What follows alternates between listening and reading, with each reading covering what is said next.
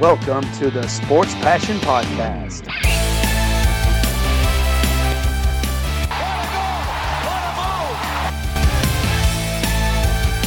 Oh, blocked by James! LeBron James with the rejection. And here's your host, Lars Marendorf. Einen wunderschönen guten Abend und herzlich willkommen zum Sport Passion Podcast. Wir sind mittendrin, zumindest teilweise, in der ersten Runde der NHL Playoffs. Und genau das wird auch das große Thema sein in dieser Sendung. Und die Aufteilung ist folgende. Im ersten Abschnitt geht es um Strafen, geht es um Sperren und um das, was mal wieder ein großes Thema ist, nämlich die NHL-Schiedsrichter und das Department of Player Safety. Im zweiten Abschnitt geht es dann um die Serien, die noch aktiv sind, wo es noch darum geht, dass sich das eine oder andere Team durchsetzt. Und im Schlussdrittel sozusagen geht es dann darum, ja, was ist bisher passiert in den Serien, die vorbei sind. Also warum sind die vorbei und was können vor allem die Teams jetzt machen, die rausgeflogen sind. Äh, die Mannschaften, die weiterkommen, da wird es ja dann von mir auch wieder eine Vorschau geben auf die anderen Serien. Dementsprechend geht es jetzt eher um die Mannschaften, die verloren haben.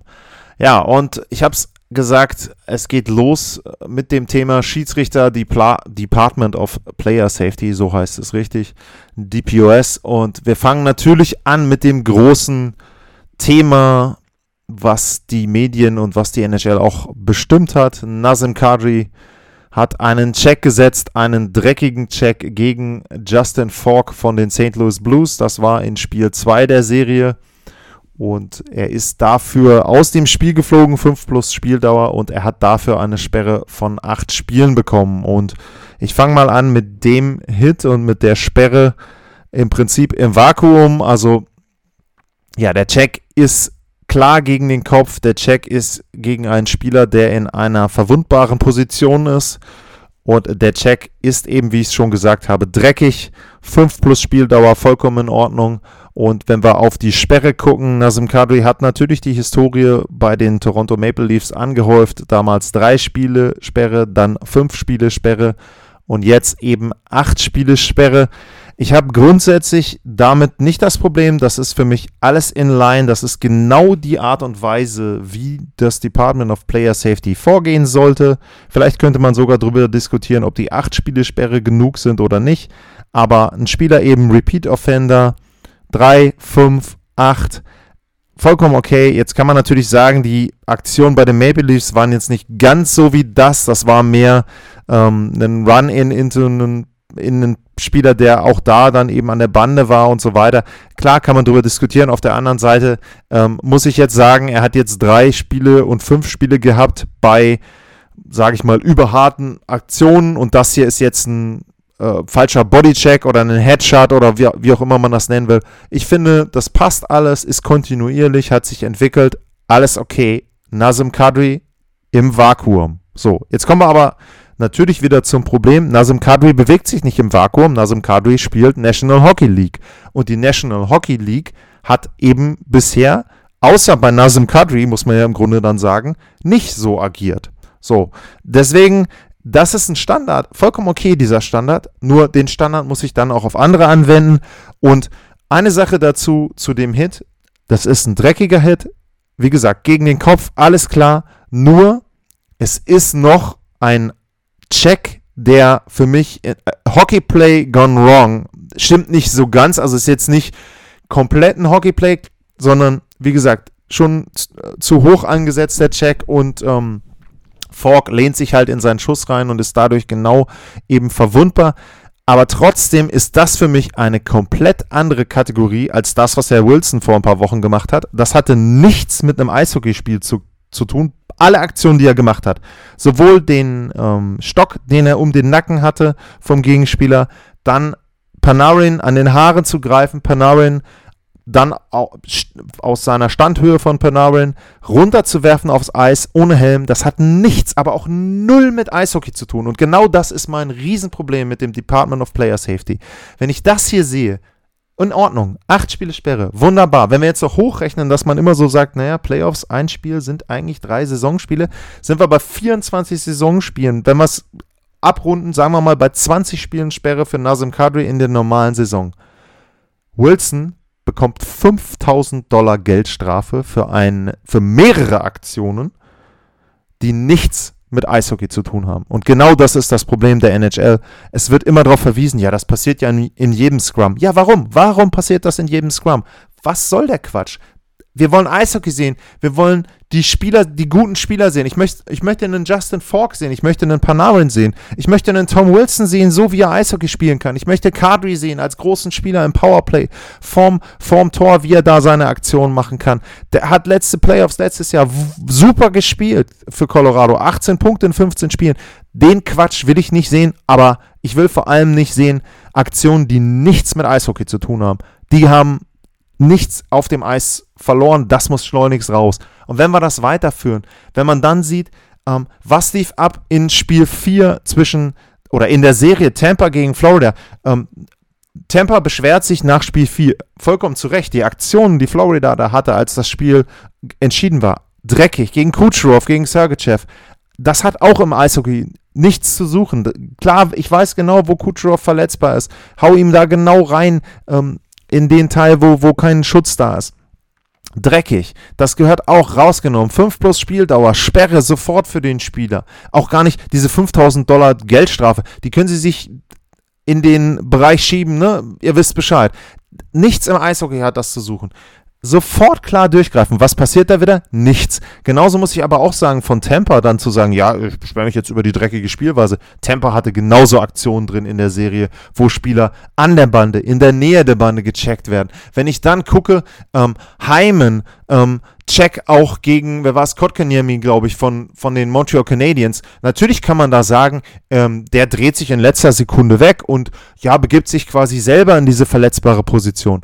Okay, auf der anderen Seite, er wird halt mit dem Kopf zuerst gegen die Bande gecheckt. Also, das will ich als Liga sehen. Hm, wenn ich als Liga dafür sorge, dass die Spieler über diese Plays nachdenken müssen und dass die Spieler, die so einen Check machen müssen, sich nicht sicher sind, ja, hm, wenn ich den da jetzt falsch treffe, knallt er gegen die Bande und ich bin fünf Spiele raus, dann machen sie es nicht mehr.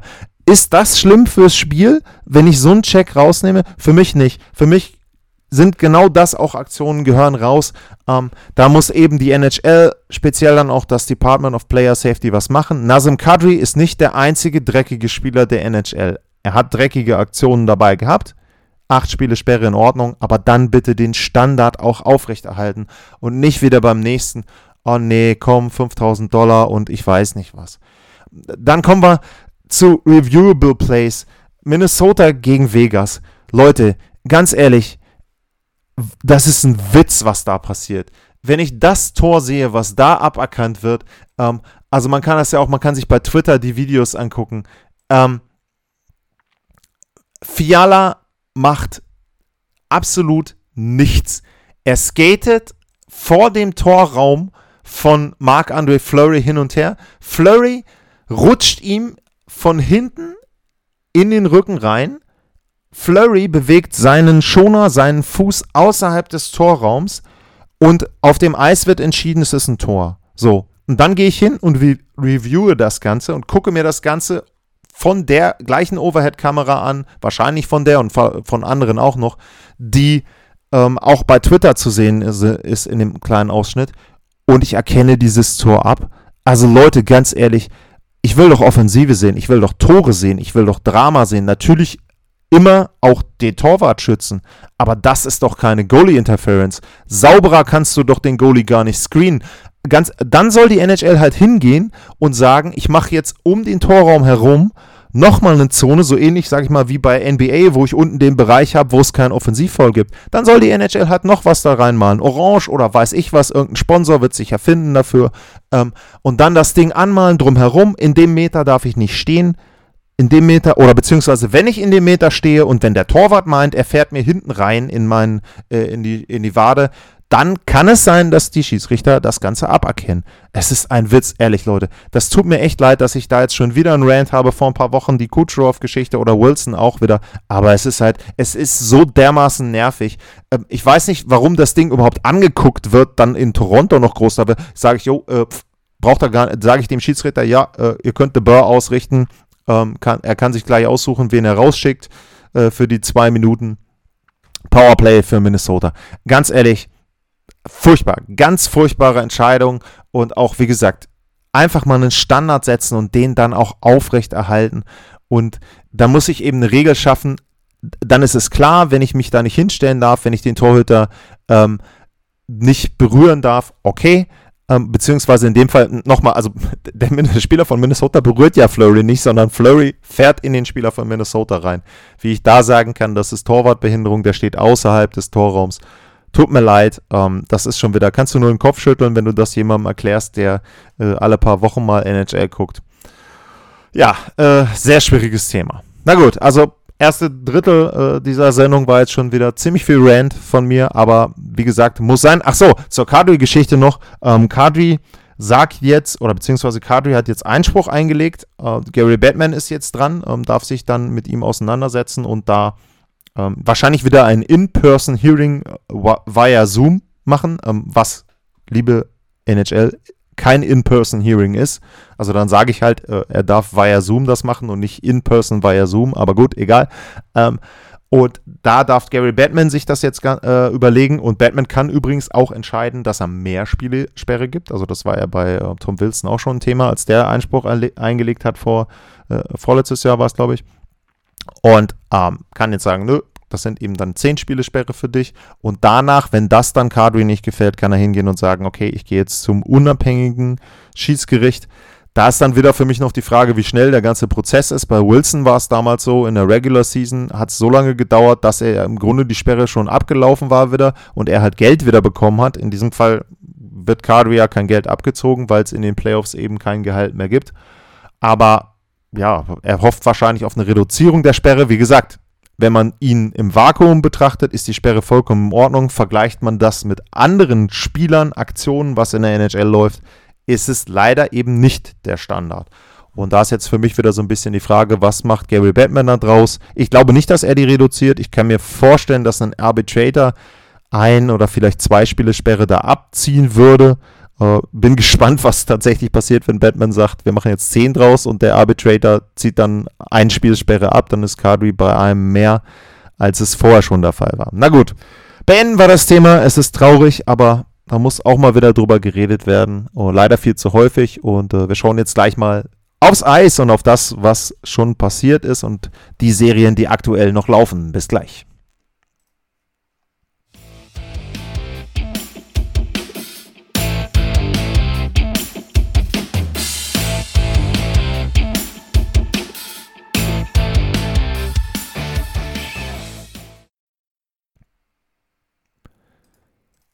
Zurück beim Sport Passion Podcast und jetzt geht es in die Serien, die aktiv sind.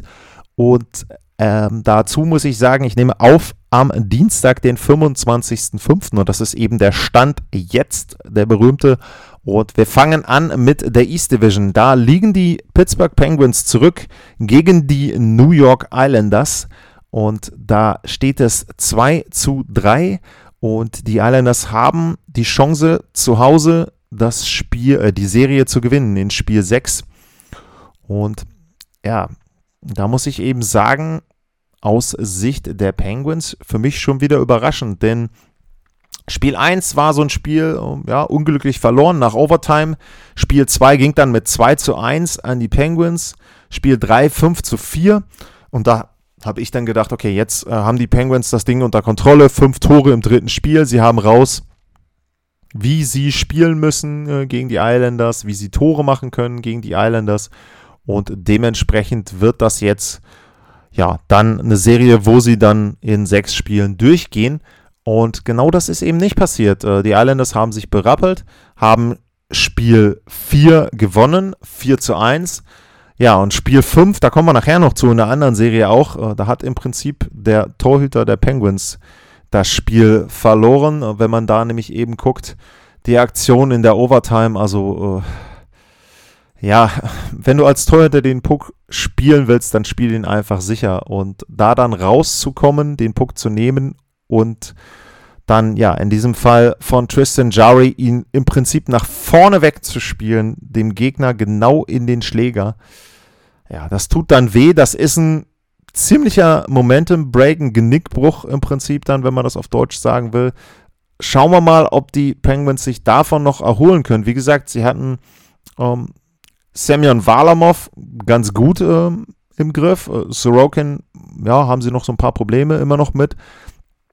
Aber ich hatte eben das Gefühl, sie haben die Kontrolle in der Serie, haben sie nicht. 3 zu 2 für die Islanders und die werden natürlich alles daran setzen, das Ding jetzt zu Hause dann zu gewinnen und es wird ganz, ganz schwer für die Penguins. Also wie gesagt, für mich ähm, haben sie da Riesenchancen jetzt vergeben, die Serie früher zu entscheiden und ich glaube, dass die Islanders jetzt richtig, richtig durchstarten werden da und ähm, dann eben auch diese Serie gewinnen. Ähm, nächste Serie in der East Division kommen wir gleich zu ähm, nach der nächsten Pause, aber wir machen mal weiter. Carolina Hurricanes gegen die Nashville Predators. Ja, und da habe ich gedacht äh, und getippt, dass die Hurricanes sich durchsetzen werden. Klar, das sah auch in den ersten beiden Spielen so aus. 5-2, 3-0.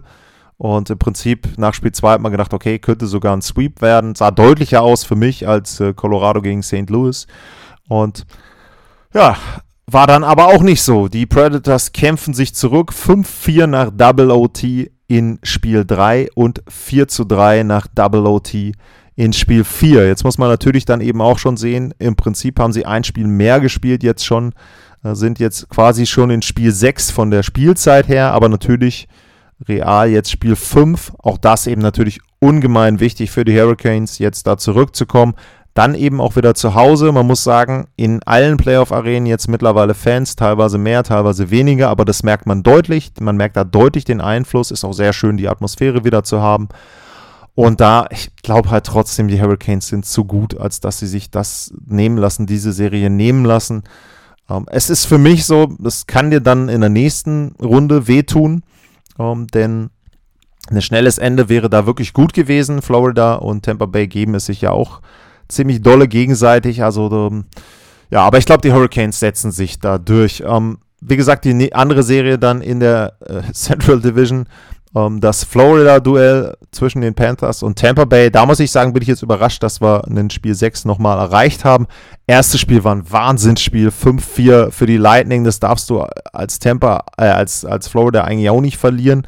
Ähm, dann da nachher mit einem Breakaway nach dem 3-1 äh, in Spiel 2 hat man auch gedacht, okay, volle Kontrolle bei Tampa. Die können vielleicht auch sogar einen Sweep schaffen. Panthers kämpfen sich in dem Spiel 3 zurück und in die Serie zurück. 6-5 nach Overtime. Dann Tampa volle Kontrolle in Spiel 4. Die Dirty Plays kamen da vor allem von den Panthers, keine Frage. 6-2 das Ende am, äh, das Resultat dann am Ende. Aber jetzt eben auch wieder Spiel ähm, Spiel 5, äh, 4-1 und da muss man natürlich auch wieder sagen, im Grunde dann natürlich in vielen, vielen Serien ein Riesenthema, ähm, die Torhüterposition, in, in diesem Fall dann eben bei Florida. Ähm, da ist es dann natürlich so, dass Bobrowski ja eben nicht äh, im Tor steht, weil er einfach äh, zu schlecht ist. Er hat halt zwei Spiele verloren. In diesem Fall war es so Spencer Knight, äh, sein erstes Playoff-Spiel und hat direkt gewonnen, ähm, wobei man da natürlich auch dazu sagen muss, schlechter kannst du kaum starten. Erste, Tor, erste Torschuss für Tampa ist gleich drin, hat danach aber wirklich gut gehalten. Er hat verhindert, dass Tampa da 2-0, 3-0, 2-1, 3-1 in Führung geht und dann haben sich die Panthers eben ja reingekämpft in dieses Spiel.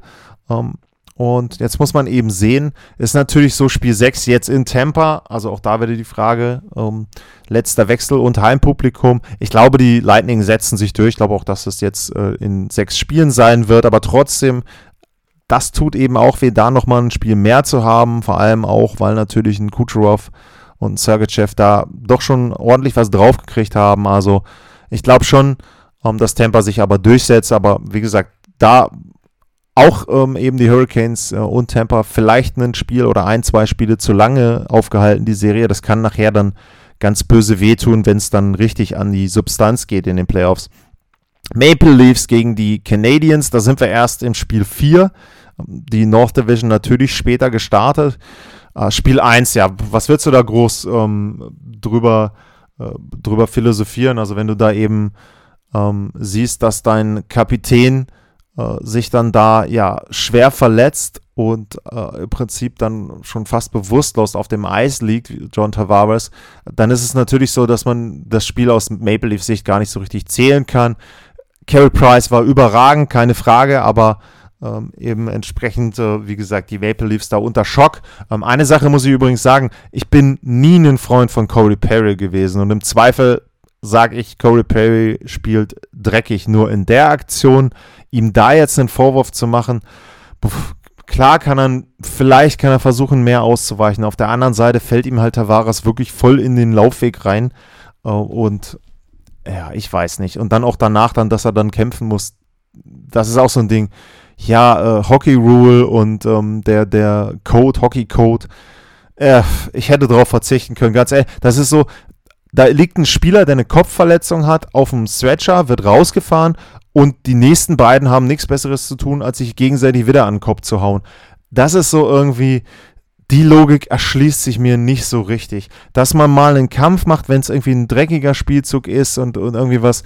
Aber das, ja, ich weiß nicht. Na gut. Ähm, Maple Leafs mit dem Momentum, mit dem berühmten äh, Spiel 2 sehr, sehr gut gespielt. Spiel 3 fand ich auch okay. Ähm, Canadiens, ja, wie gesagt, die müssen darauf hoffen, dass ihnen Carey Price ein Spiel klaut. Bei 2-1 in Spiel 3 hätte er das auch schon fast wieder geschafft. Eben jetzt äh, ist ihm nicht gelungen.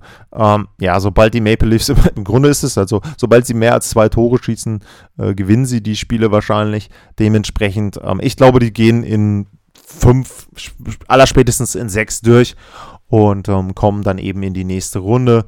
Und äh, ja, was, da, was sie da erwartet, da äh, sprechen wir dann gleich nochmal drüber. Ähm, Im Westen, einzige Serie, die da noch offen ist, Vegas Golden Knights gegen die Minnesota Wild. Über das Spiel 4 war es, habe ich schon gesprochen. Äh, geht am Ende natürlich dann deutlich an die Golden Knights. Also, was man sagen muss, Spiel 1 äh, sehr, sehr offenes Spiel. Ich hatte getwittert, ein 0-0 der besseren Sorte. 1-0 nach Verlängerung war es dann für die Minnesota Wild. Also ein klasse Spiel, obwohl keine Tore gefallen sind. Riesenstimmung da natürlich auch wieder in Vegas. Tolle Torhüterleistung, Talbot, äh, Flurry sowieso wieder. Also ganz, ganz toll. Äh, und ja, dann eben 1-0 für Minnesota. Du denkst, okay, oh, Angstgegner Minnesota, jetzt die Golden Knights zweifeln. Spiel 2 haben sie sich auch wieder ja, knapper dann durchgesetzt, 3-1, aber du hast schon gesehen, okay, sie wussten, worum es geht. Dann Spiel 4, 5, äh, Spiel 3, 5-2 deutlich, äh, die Serie auch gekippt. Erster Sieg bei ähm, nach regulärer Spielzeit für die Golden Knights in Minnesota. Und ähm, dann eben am Ende 4-0. Wie gesagt, das war jetzt nicht so deutlich. Es wäre 1-1 gestanden, wenn das Tor, ähm, ja, wenn sie das aufrechterhalten hätten, ähm, dass das Tor zählt für die Wild hatten auch in Spiel 3 ein bisschen Pech, aber da war es eben abseits, ist so um ein paar Zentimeter, aber das ist dann die Regel, ist ja, das ist zum Beispiel für mich auch vollkommen in Ordnung. Ähm, aber wie gesagt, dieser Call da in Spiel 4, na gut. Und dann hast du eben wirklich gedacht, okay, ähm, Golden Knights nach fünf Spielen ähm, werden die das Ding zu Hause rocken, auch mit dem Blick auf die andere Serie, dass du möglichst schnell auch durch sein willst, dass du eben nicht Verletzungen riskieren willst, dass du eben auch nicht riskieren willst, dass du dann müde bist nachher. Aber das ist ihnen nicht gelungen. Minnesota sehr gutes erstes Drittel, obwohl sie viele Schüsse zugelassen haben von den Golden Knights, aber sie haben eben dann selber die Torchancen genutzt und am Ende dann jetzt 4-2 gewonnen. Jetzt wieder Spiel 6, Riesendruck für mich bei den Golden Knights, weil Minnesota zu Hause haben überhaupt nichts zu verlieren. Und sollte es da zu Spiel 7 kommen, puh, ich glaube aber trotzdem, äh, dass sich Vegas durchsetzen wird. Die Qualität ist einfach zu groß. Klar, ist immer abhängig, spielt Patrick Reddy oder spielt er nicht. Aber ich glaube, gegen Minnesota lassen sie sich das nicht nehmen. Und ich glaube halt auch im direkten Duell ist Cam Talbot ein bisschen schlechter noch als Marc-André Fleury. Das, der ganz, ganz schnelle Blick jetzt auf die Serien, die noch offen sind. Und auf die anderen komme ich gleich. Wir machen eine kurze Pause und dann geht es weiter mit den Serien, die schon zu Ende sind.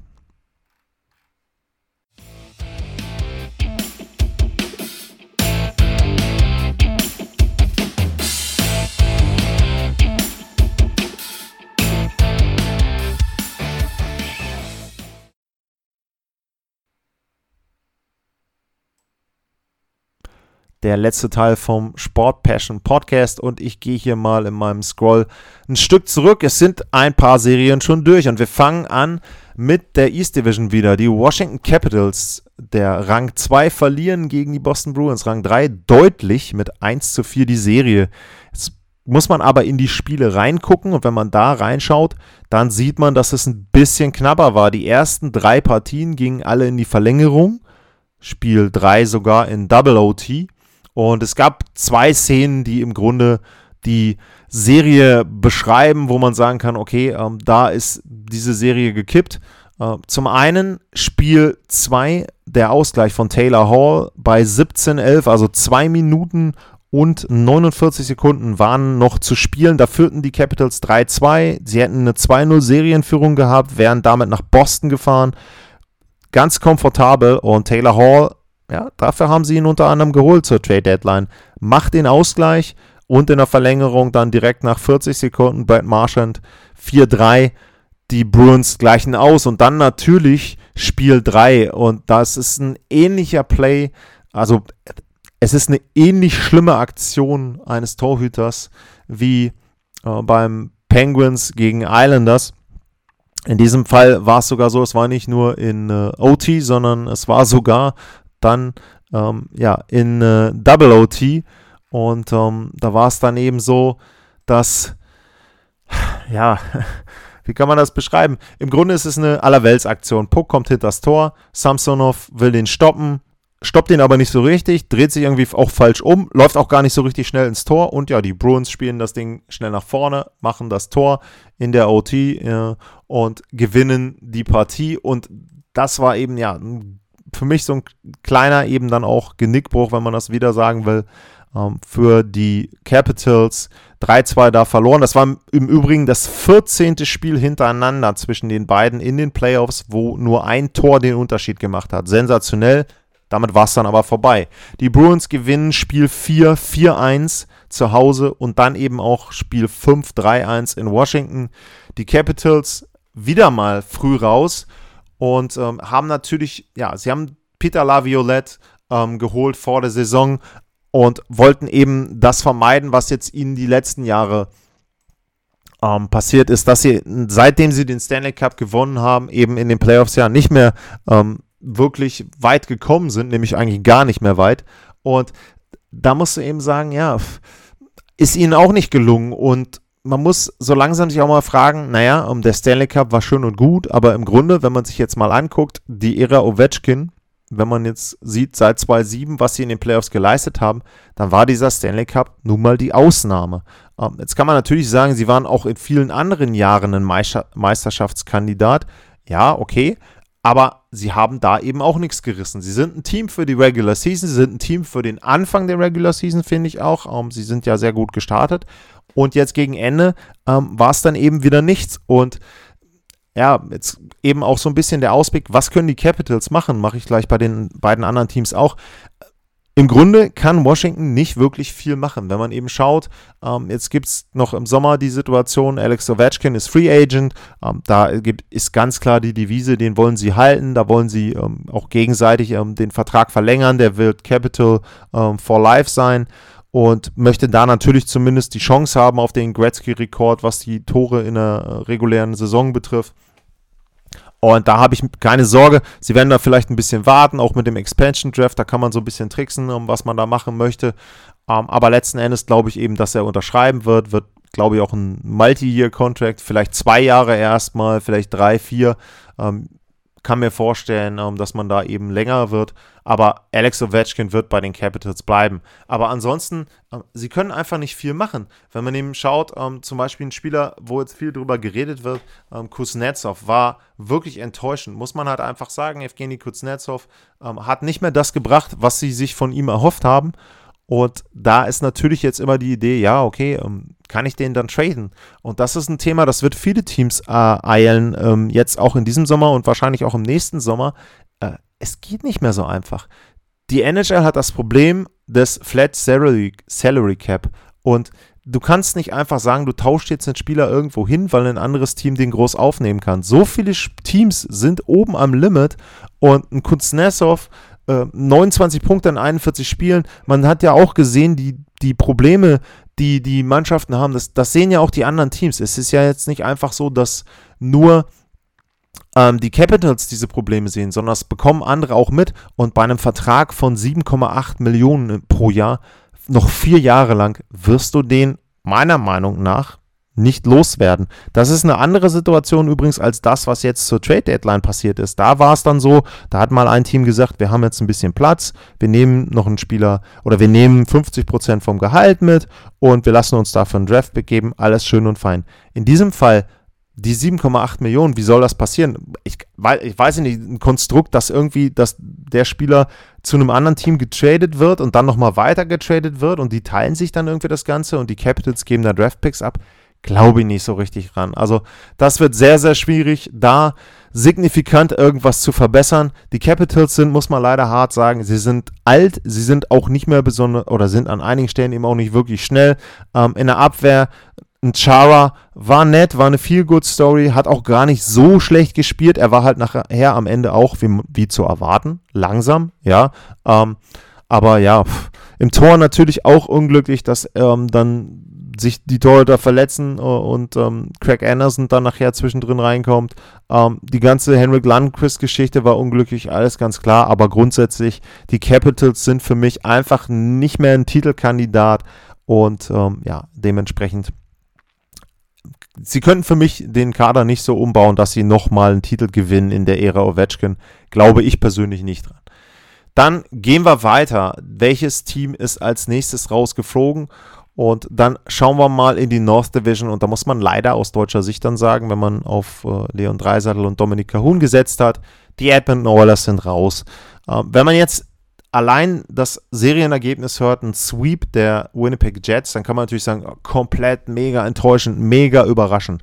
Äh, ich habe mich bei Twitter auch schon so ein bisschen dazu äh, geäußert. Also grundsätzlich, natürlich waren auch für mich die Winnipeg Jets Underdog. Und ich habe auch gesagt, Edmonton setzt sich da durch. Nur man muss ein bisschen im Hinterkopf behalten, Winnipeg war zwischendurch an den Toronto Maple Leafs dran. Die waren an der Tabellenspitze der North Division dran. Und sie sind dann eingebrochen. Sie haben aber auch Verletzungen gehabt. Zum Beispiel Nikolai Ehlers äh, war verletzt. Und sie haben einfach schlecht gespielt zum Ende der Saison. Aber das ist auch in vielen anderen ähm, Fazits zu hören. Die Regular Season ist eben eine andere Saison als die normale Saison. Und ja, in diesem Fall war es eben so, dass die Winnipeg Jets direkt äh, gut gestartet sind. 4-1 im ersten Spiel, wobei auch das ein bisschen misleading ist mit Empty Net Goals. Und dann die anderen drei Spiele, ja, 1-0 nach OT, 5-4 nach OT und 4-3 in der dritten Verlängerung.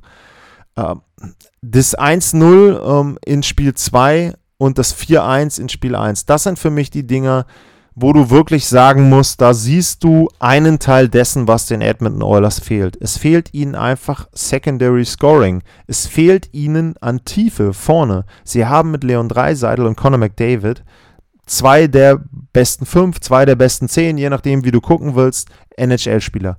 Nur, wenn da drum in den ersten beiden Reihen dann vielleicht nochmal zwei Top 6 Forwards sind und alle anderen, die da rumlaufen, sind irgendwie halb austauschbar, da muss ich ganz ehrlich sagen, ja, dann brauche ich mich einfach nicht wundern, wenn ich am Ende auch Probleme habe, Tore zu schießen. Natürlich könntest du jetzt sagen, im Normalfall geben mir McDavid und Dreiseitel zwei bis drei Tore pro Spiel. Haben sie jetzt in Spiel 1 und 2 aber nicht gemacht.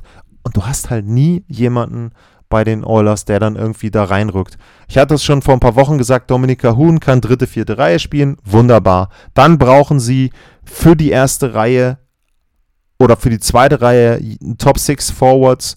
Ähm, sie müssen in der Lage sein, für mich zwei Reihen mit wirklich ja, Top 6 Stürmern aufstellen zu können. Natürlich kannst du mal drei Seitel und Conor McDavid zusammenspielen lassen, aber das darf für mich nicht die Regel sein. Du solltest eher wirklich zwei relativ ähnliche Reihen haben und ja, das wird halt der Job von Ken Holland in der Sommerpause. Ähm, er hat jetzt erstmals viel Geld oder mehr Geld zur Verfügung, um dort ein bisschen was zu machen. Thema Defense. Ähm, ich würde versuchen, äh, dass ich einen Tyson Berry halte. Er hat für mich das gemacht, was man erwarten konnte. Hat Powerplay gespielt, hat Punkte gesammelt. Offensive Defenseman. Ich habe von dem nicht erwartet, Shutdown zu sein.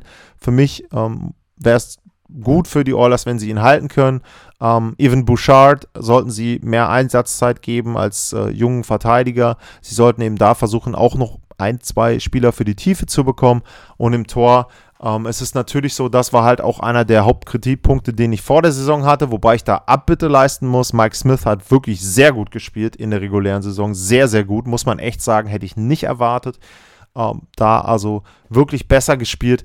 Aber ja, pff, ähm, es ist halt einfach so, äh, Mike Smith ist aber auch 39 Jahre alt und das hast du eben zum Schluss auch gemerkt, eben, da war er vielleicht dann jetzt im letzten Spiel ein bisschen kaputt, ähm, auch nach den OTs. Und was du halt sagen musst, Koskinen, Miko Koskinen ist halt für mich einfach, der Vertrag ist viereinhalb Millionen ist zu hoch und er ist für mich halt einfach kein, keine 1B-Lösung nicht mal. Ähm, der ist auch als Backup, als Backup ist er halt zu ähm, teuer und als Nummer 1 ist er zu schlecht. So, und dementsprechend musst du da gucken, ob du da irgendwas bauen kannst. Ähm, ja, aber die Oilers, auch da, es würde mich wundern, wenn sie nächstes Jahr ein richtiger Titelkandidat sind. Sie sollten endlich mal Playoff-Spiel gewinnen, sie sollten auch mal wieder eine Serie gewinnen. Äh, aber ja, das wird im nächsten Jahr auch ganz, ganz schwer. Ja, und dann kommen wir zum letzten Team, was rausgeflogen ist, die St. Louis Blues gegen die Colorado Avalanche. Auch da äh, ähnliche Situation wie äh, dann vielleicht in Washington, auch vor ein paar Jahren Meister geworden. Auch da muss man die Frage stellen und äh, muss man auch gucken, ähm, ja, war das jetzt mehr Zufall? War das ja eine Bestätigung der Jahre vorher?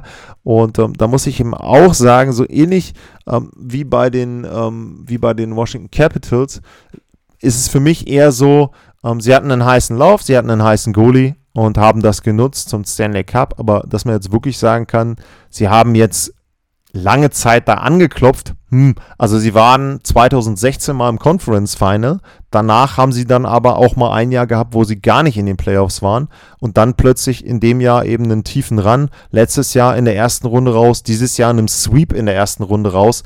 Also ich sehe auch die St. Louis Blues die nächsten Jahre nicht als Titelkandidat. Playoff-Team sicherlich, vielleicht mal ein, zwei Runden gewinnen. Aber Meisterschaft, uh, tue ich mir schwer mit.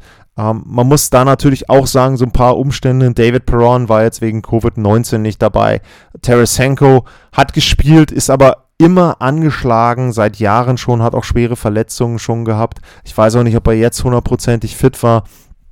Ähm, dann haben sie natürlich mit Pietrangelo viel, viel Qualität hinten verloren. Tory Cook ist jetzt nicht so schlecht, aber er hat auch nicht, hat nicht so gespielt wie Pietrangelo. Jordan Binnington hat nicht ganz so gespielt wie in der Stanley Cup-Saison. Auch das erklärbar für mich, das hatte ich auch nicht erwartet. Also irgendwie, ja, wie gesagt, die St. Louis Blues, ähm, ich hatte vorher meine Zweifel daran, dass sie wirklich so viel schlechter sind als Colorado. Äh, habe ich immer noch, weil ich glaube, dass die Perron-Situation da so ein bisschen auch reingespielt hat. Aber grundsätzlich hat man eben gesehen, dass ihnen einiges noch fehlt. Auch bei denen, glaube ich, die können das nicht durch ein, zwei Trades ähm, irgendwie lösen.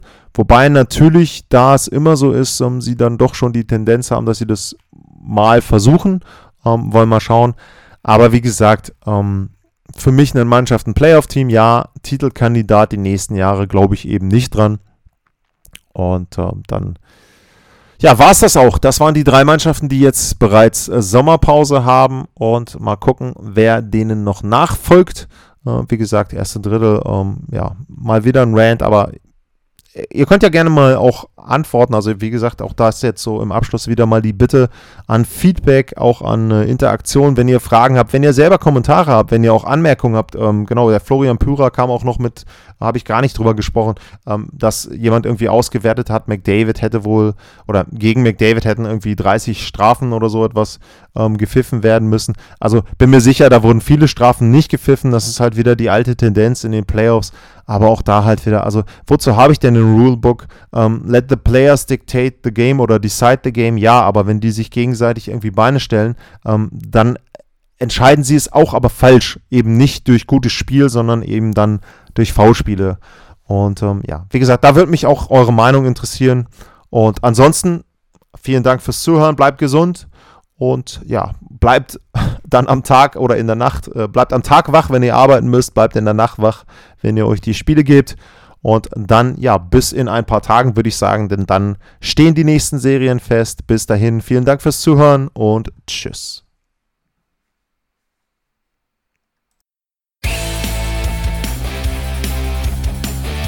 Sportliche Grüße. Das war's, euer Lars.